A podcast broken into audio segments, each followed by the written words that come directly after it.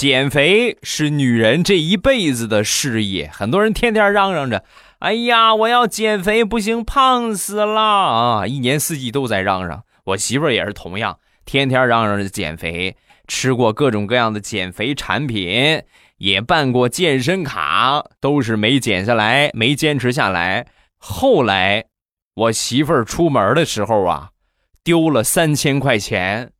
把我媳妇儿给心疼的呀！你们是不知道啊，天天想这三千块钱啊，半个月没吃饭，就半个月没好好吃饭，然后半个月之后啊，想开了，上秤一称，瘦了三斤。